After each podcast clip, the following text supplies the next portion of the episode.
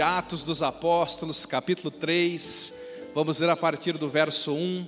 Atos, capítulo 3, a partir do verso 1.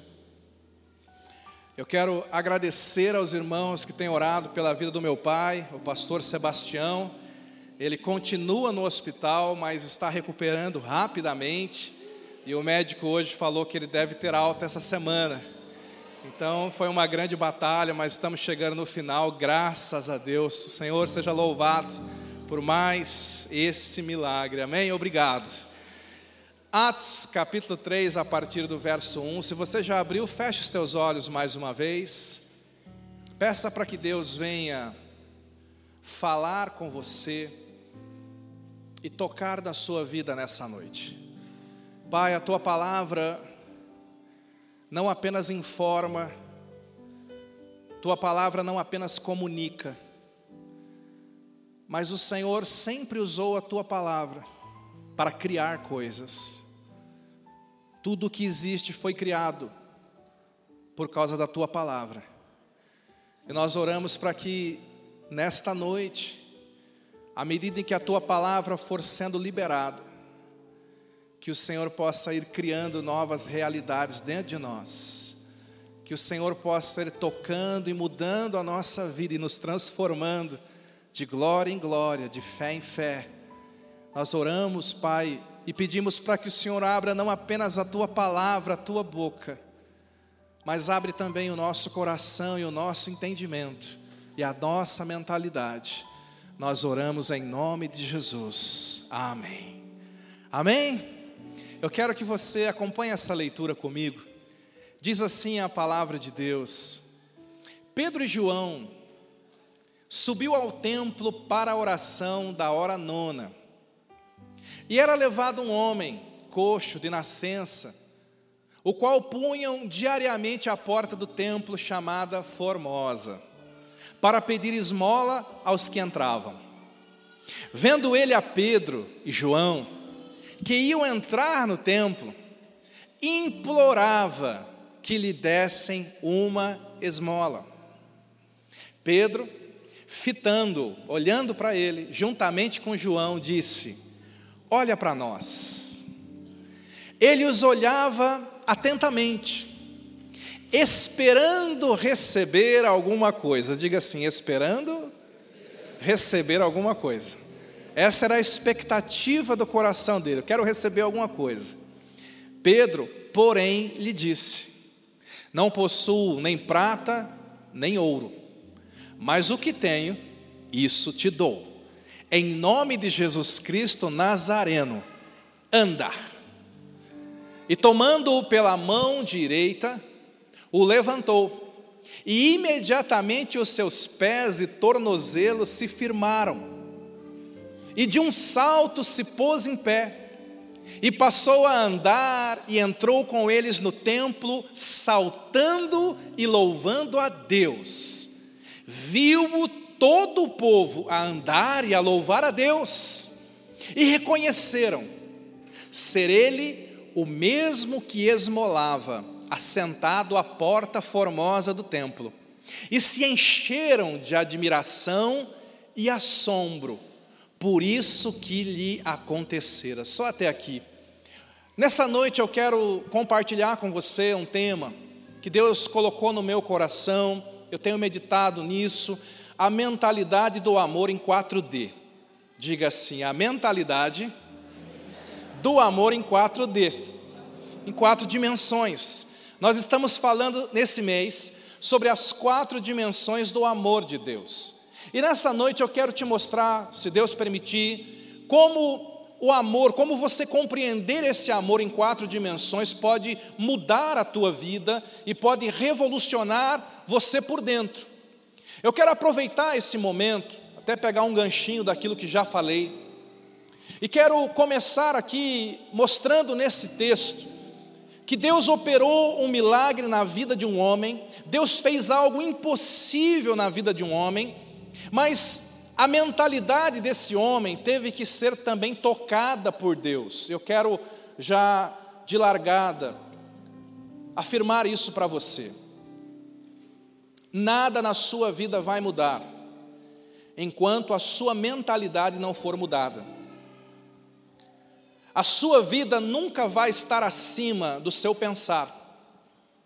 Para que você mude algo na sua vida, você precisa mudar a forma de pensar. Lá no livro de Provérbios está escrito: assim como você pensa na sua alma, assim é a sua vida. A forma como eu penso, eu me torno. Se eu começo a pensar de mim apenas o pior, logo eu serei o pior e eu viverei o pior. Mas o inverso também é verdade. Quando eu começo a pensar o melhor, o melhor começa a vir sobre a minha vida. É por isso, meu irmão, minha irmã, que evangelho se trata de mudança de mentalidade. Quando Jesus começou a pregar, e antes dele, quando João Batista pregava, a mensagem era sempre a mesma, era uma mensagem de uma palavra só, uma ordem: arrependam-se. O que quer dizer arrependam-se? O que quer dizer arrependimento? No grego, metanoia, significa mude de mente. Metanoia é mudança de mente, mudança de mentalidade. Quando Jesus veio para a terra, a sua mensagem era: mude a sua mentalidade, mude a sua forma de pensar, porque se você continuar pensando da mesma maneira, a sua vida vai continuar no mesmo patamar que está. Quantos querem mudar aqui? Se você quiser mudar, então você tem que começar mudando a sua maneira de pensar. É por isso que a palavra de Deus, a Bíblia, é uma proposta para mudar as nossas vidas de dentro para fora. Deus precisa mudar o nosso coração, Ele promete isso. Ele promete que aquele que crer nele e o buscar, Ele vai dar um novo coração. Ele também promete que vai nos dar uma nova mentalidade. Ele diz assim: os meus pensamentos são mais altos que os seus pensamentos, os meus caminhos são mais altos que os teus caminhos. É por isso que Deus precisa mudar a nossa forma de pensar. Essa história começa falando de dois crentes que estavam indo ao templo, assim como você veio para cá hoje. Mas Pedro e João tinham o costume de ir ao templo para orar. E enquanto eles estavam indo ao templo, eles se deparam com um mendigo. Você acompanhou aqui comigo? Um homem coxo, aleijado. Esse homem já estava nessa condição há muitos anos, de nascença, provavelmente. E a Bíblia diz que alguém o levava e o colocava na porta do templo. É interessante, porque o templo de Jerusalém, muito lindo, suntuoso, ele tinha uma porta, tinha várias portas, mas havia uma porta que era tão linda que era chamada de Porta Formosa.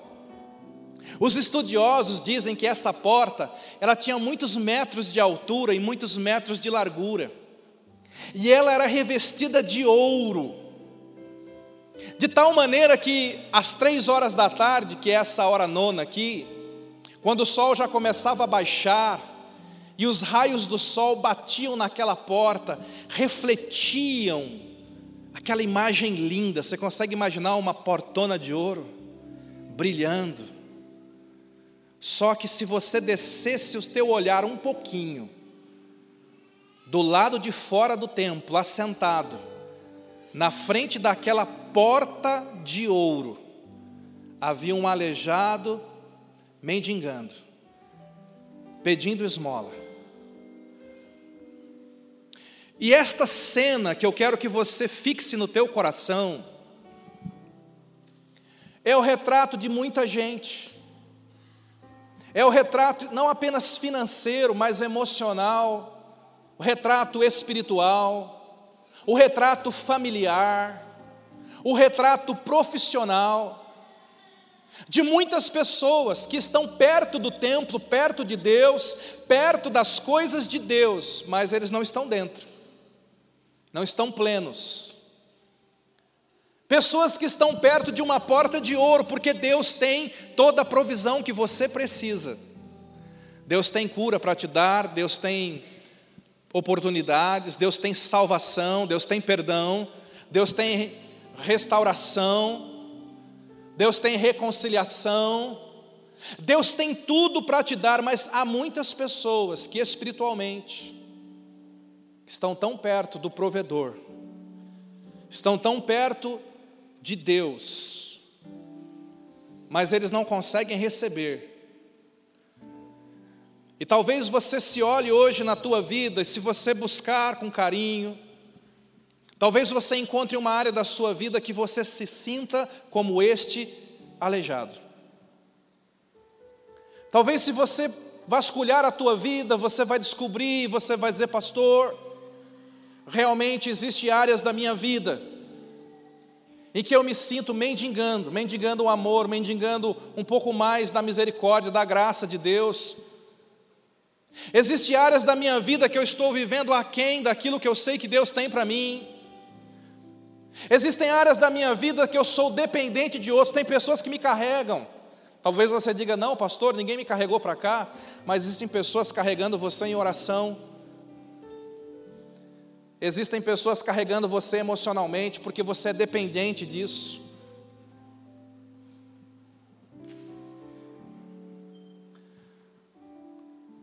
Talvez você se identifique com essa imagem, porque se você pensar naquele homem anos e anos sentado ali, vendo pessoas caminhando, vendo crianças correndo, mas ele não conseguia andar, e é assim que muitos se sentem. Talvez, mesmo ao vir para cá, nessa noite, você veio para cá pensando: por que, que a minha vida não anda? Por que, que todo mundo avança menos eu? Por que todo mundo está indo menos eu? Por que, que acontece na vida dos outros, mas não acontece na minha?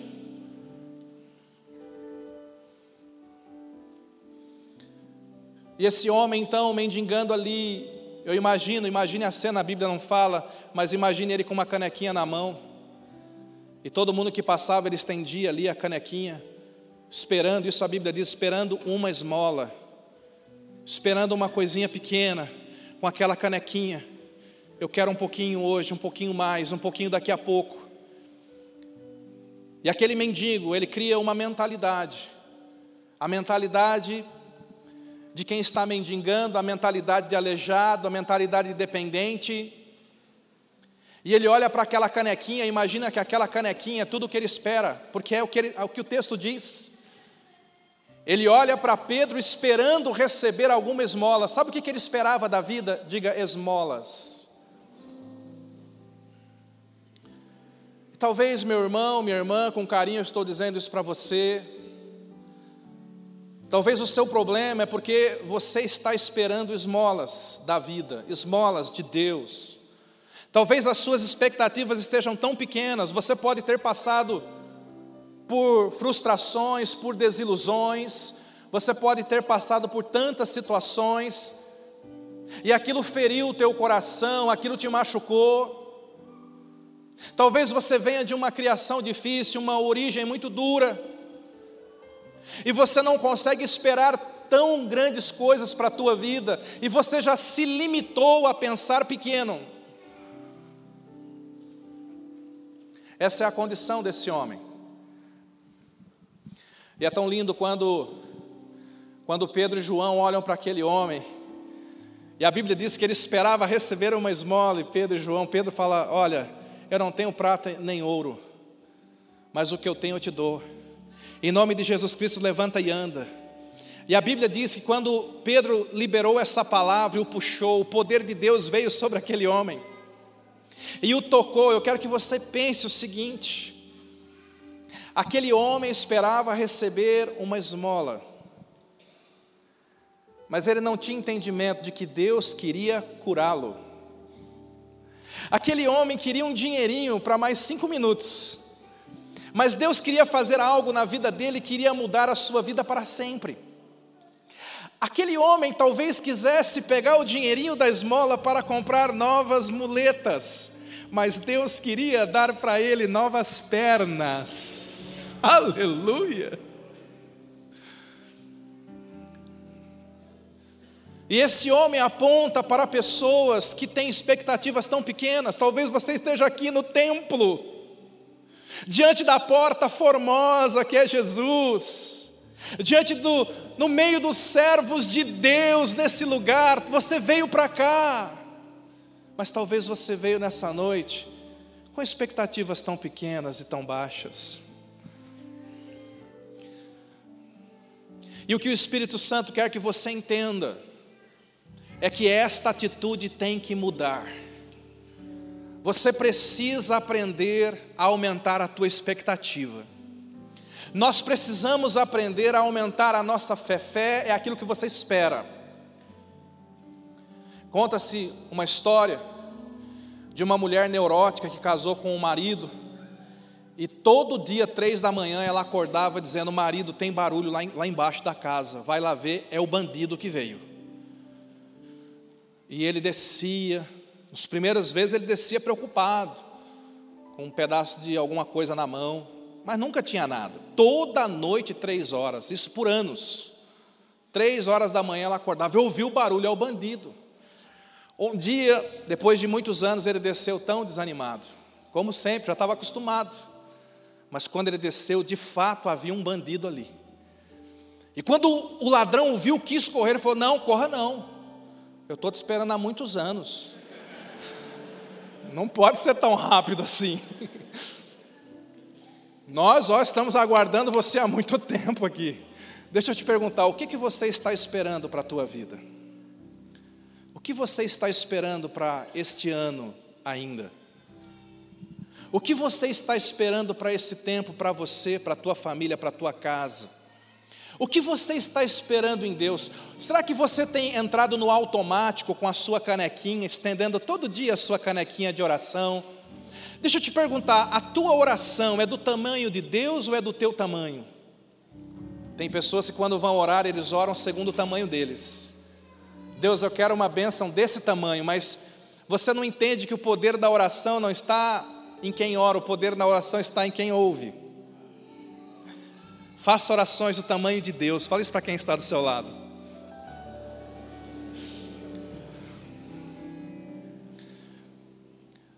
Aquele homem estendeu a canequinha, essa é a minha mentalidade, é isso que eu espero. Eu disse para você agora há pouco, quando Deus quer fazer algo novo, Ele tem que mudar a nossa mentalidade. Deus não derrama vinho novo em odres velhos, porque vai estragar tudo, o odre velho não suporta. Da mesma forma, Deus não pode derramar uma vida nova numa mentalidade velha, nós temos que mudar, renovar a nossa mentalidade. Foi pensando nisso que o apóstolo Paulo começou a orar pela igreja, lá em Efésios capítulo 3, verso 14. Ele fala de uma oração desesperada, ele diz assim: por esta causa, olha isso, por esta causa eu me ponho de joelhos diante do Pai. Eu tenho uma causa, eu tenho um motivo. Eu te perguntar, qual é a tua causa? Ele diz: Por esta causa eu me ponho de joelhos diante do Pai, de quem toma o nome toda a família, tanto no céu como sobre a terra, para que, segundo a riqueza da Sua glória, vos conceda que sejais fortalecidos com poder vocês precisam de poder do Espírito Santo no homem interior. Você precisa de unção do Espírito Santo. Assim como aquele aleijado foi tocado pela unção do Espírito Santo e aquilo mudou a vida dele, eu e você, nós precisamos dessa unção do Espírito Santo no nosso homem interior. Veja, você não precisa dessa unção no primeiro momento no teu homem exterior, porque Deus trabalha de dentro para fora. Teu homem exterior vai ser tocado mas Deus precisa começar a tocar o teu interior, mexer dentro de você, mexer dentro das nossas estruturas. Ele continua, verso 17. E assim Cristo habite no vosso coração pela fé, estando vós, eu sei que você não usa muito essa palavra, estando vós arraigados, arraigados quer dizer enraizado, enraizado no amor, alicerçado no amor, eu tenho raiz no amor. Eu não estou no, no, amor de vez em quando, eu estou arraigado, enraizado em amor, a fim de poderdes, e eu quero que você pense nessa palavra compreender, porque essa palavra compreender no original é se apropriar, é experimentar, é tomar posse, a fim de poderdes compreender com todos os santos qual é a largura, o comprimento, a altura, e a profundidade e conhecer o amor de Cristo, que excede todo entendimento. Porque quando isso acontecer conosco, nós vamos ser tomados de toda plenitude. Quem quer ser tomado pela plenitude de Deus? Pastor, eu quero, depende de você compreender o amor em quatro dimensões. Quando você compreende o amor em quatro dimensões e é tomado pela plenitude de Deus, aí você ativa sobre a sua vida o verso 20, que é um dos meus preferidos da Bíblia. O verso 20 diz assim: Aquele, ora, aquele que é poderoso, diga, meu Deus é poderoso.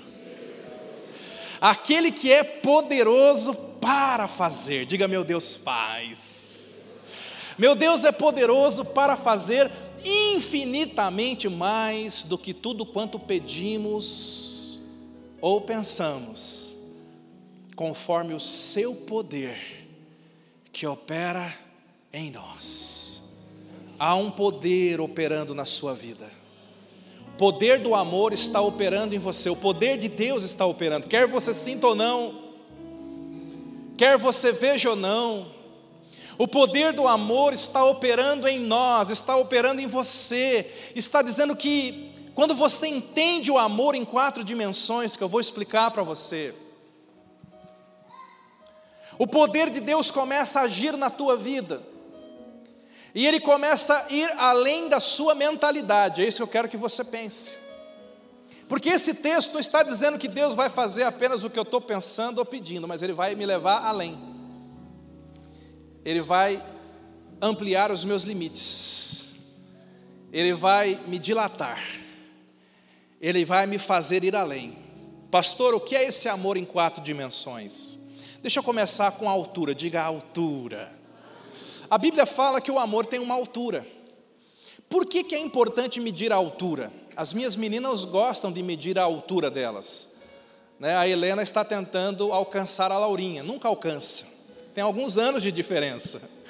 Eu sei que daqui a um tempo elas vão talvez ficar com a mesma altura, não sei. Mas por que comparar a altura? Por que falar da altura do amor de Deus? Porque qual é a revelação que existe? Por que, que a altura do amor de Deus é importante? A Bíblia fala assim: você, para mudar a sua mentalidade, você tem que compreender a altura do amor de Deus. O quão alto é o amor de Deus? A altura fala de grandeza. A altura fala de tamanho. Você tem que entender o tamanho do amor de Deus por você. Você tem que entender a grandeza do amor de Deus por você. A Bíblia diz: o seu amor é alto até os céus. A Bíblia diz: veja com que grande amor Deus nos amou. A Bíblia diz que Deus nos amou de tal maneira, é um amor muito grande mas por que, que é importante você entender, nós entendermos a altura do amor de Deus? É porque muitos que estão me ouvindo agora estão cheios de gigantes em sua vida.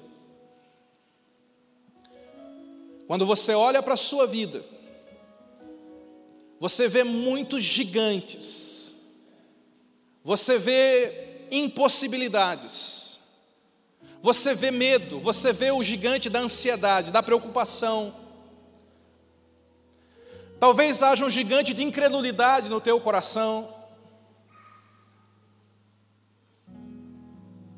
E você não consegue se ver rompendo. Aquele aleijado, aquele homem, aquele mendigo na porta do templo, ele tinha alguns gigantes dentro dele. Ele olhava para uma enfermidade incurável, uma enfermidade de nascença, e ele dizia: é impossível isso mudar, eu nasci assim. Talvez o seu gigante seja o teu temperamento, e você fala: eu nunca, aquele crente Gabriela, né, nasci assim, vou morrer assim, eu nunca vou mudar. Deixa eu te perguntar, qual o nome do teu gigante?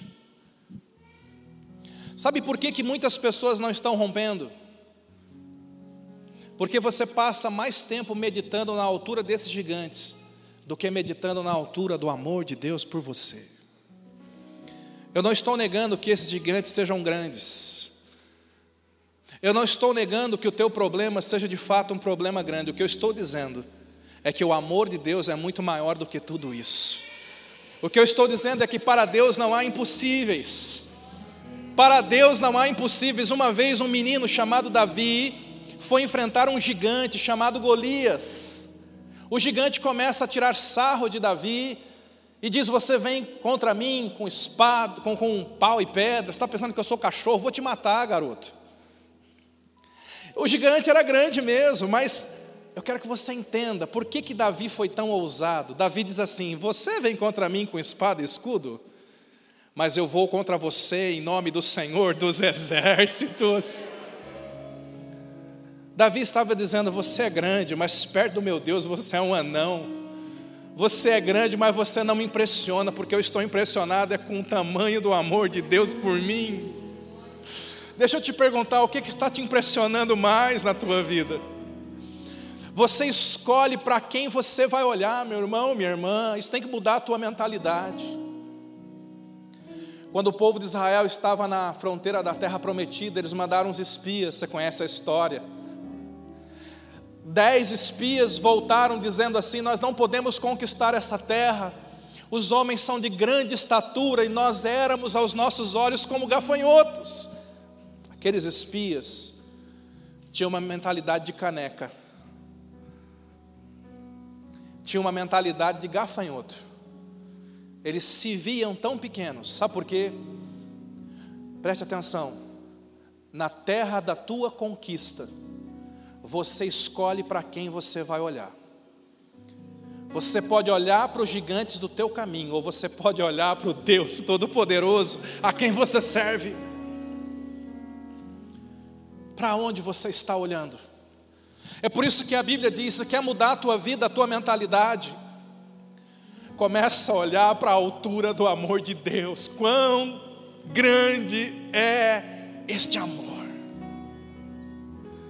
Dois espias, Josué e Caleb, eles, eles, eles estavam preocupados com gigantes de terra, nada.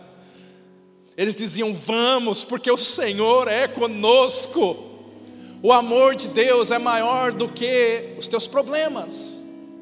O amor de Deus é maior do que o teu passado. O amor de Deus é maior do que o teu pecado. O amor de Deus é maior do que aquilo que você cometeu, porque o amor cobre uma multidão de pecados. O amor de Deus é maior do que as tuas limitações. O amor de Deus é maior do que os teus impossíveis. Começa a meditar e se encher Começa a olhar para a altura desse amor. Como Ele te ama. Foi o segredo de um discípulo chamado João, não é? A Bíblia fala que Pedro vivia dizendo: Eu amo Jesus.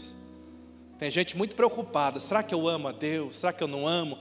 Quanto será que eu amo? Preste atenção. A questão não é quanto você ama Ele, nunca foi. A questão é o quanto Ele te ama. João não tinha um problema de, de Pedro. João, João, quando vai escrever a carta dele, se você já leu o Evangelho de João, João não escreve o próprio nome no Evangelho dele.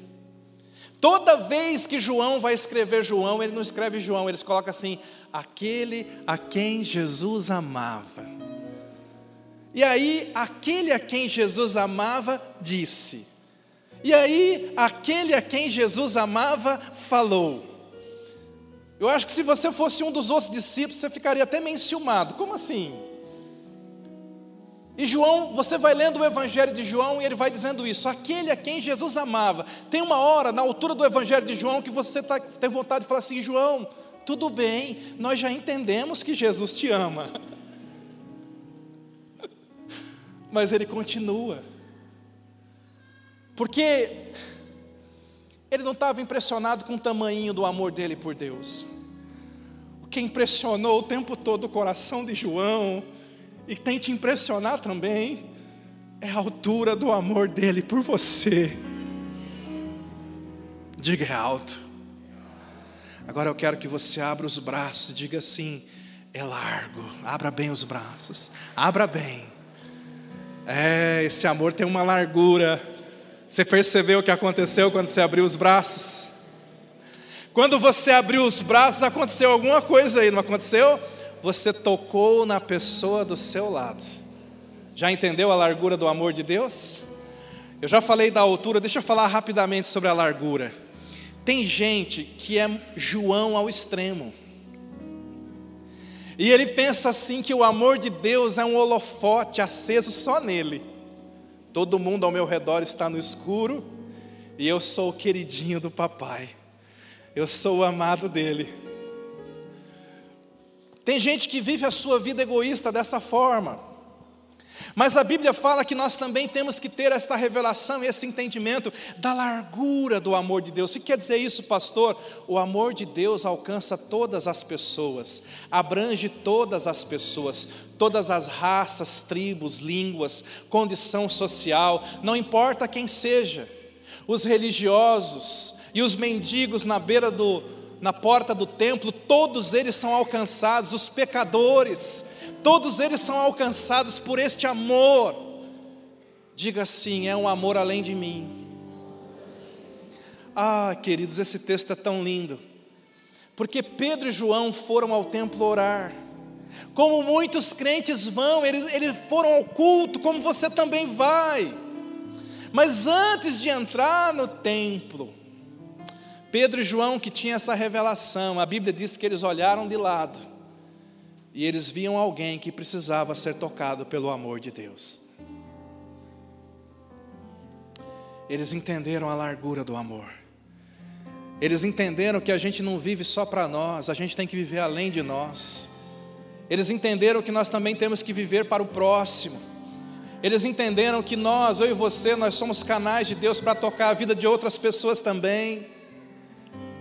E quando eles param o caminho deles e investem um tempo naquele homem, eles estavam dizendo: Nós cremos na largura do amor de Deus, e que esse amor não é só para nós, mas é para você também. Meu irmão, minha irmã, deixa Deus usar a tua vida para tocar a vida de outras pessoas. Quem sabe existam mendigos ao teu redor, não estou falando apenas financeiramente pessoas sem Deus, sem a palavra, sem o Espírito Santo, pessoas traumatizadas, pessoas excluídas, pessoas abandonadas, pessoas perseguidas, pessoas feridas, pessoas chateadas, pessoas que se esfriaram. Deus está dizendo: flua na largura do meu amor. Se deixe enviar pelo meu amor e toque essas pessoas mas ela não vem na igreja, mas não tem que vir na igreja. Deus vai até elas onde elas estão através de nós. Ó, eu vou encerrar. Eu vou continuar essa mensagem depois. Mas eu preciso te falar pelo menos de mais uma coisa aqui, dentro da largura do amor de Deus. A largura do amor de Deus é tão, é tão largo esse amor que Ele toca até quem você não ama. Deus ama os teus inimigos. Deus ama os teus perseguidores. Deus ama quem te faz mal. E é por isso que nós devemos aprender a amar essas pessoas, porque Jesus falou: se você ama somente quem te ama, até os ímpios fazem isso. E eu preciso encerrar mostrando para você esse teste aqui há um teste de Deus na tua vida. Há um teste de Deus. Quando você é perseguido por alguém, você vai ficar chateado e magoado. Mas nós sabemos que as injustiças não duram para sempre, porque Deus é misericordioso. E eu profetizo, declaro, isso é uma verdade: Deus vai virar esse jogo logo, logo você vai estar por cima de novo, amém? Porque Deus vai te livrar, Deus é Deus de livramento, amém? Mas preste atenção, quando Deus virar isso aí, e você estiver agora por cima, e você agora tiver autoridade, influência, seja o que for, esse é o momento do teste. O que você fizer com as pessoas que te fizeram mal, vai determinar se você passou ou não no teste de Deus. A Bíblia fala que Jacó, ele enganou o irmão dele, Isaú. Ele meio que roubou a primogenitura do irmão e fugiu.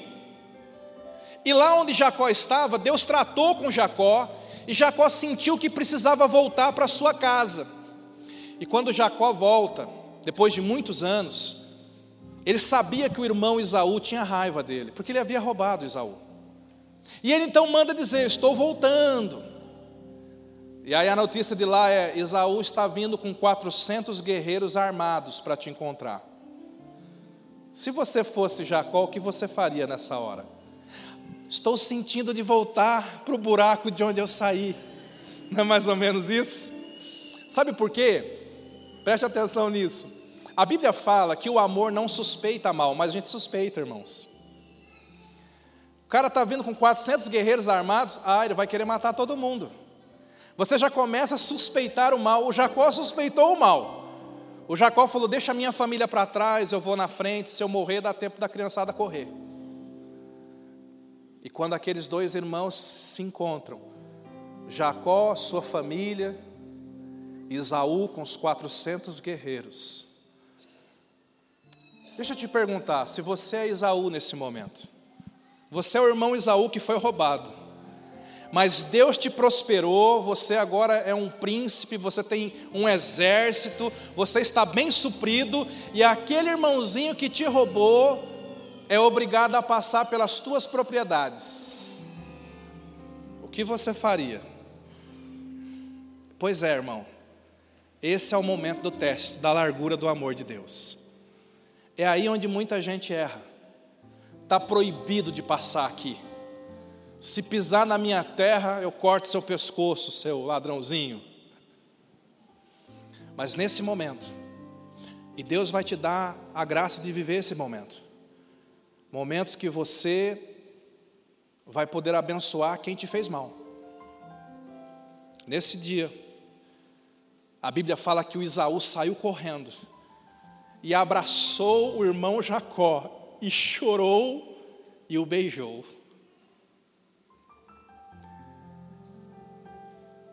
O amor não suspeita mal, mas o Jacó estava suspeitando. E ele fala assim: Eu trouxe os meus guerreiros para proteger você, para te guardar. Eu quero proteger você enquanto você passa por aqui. Eu vim aqui para te abençoar, Jacó. Eu vim aqui para ser bênção na tua vida, meu irmão.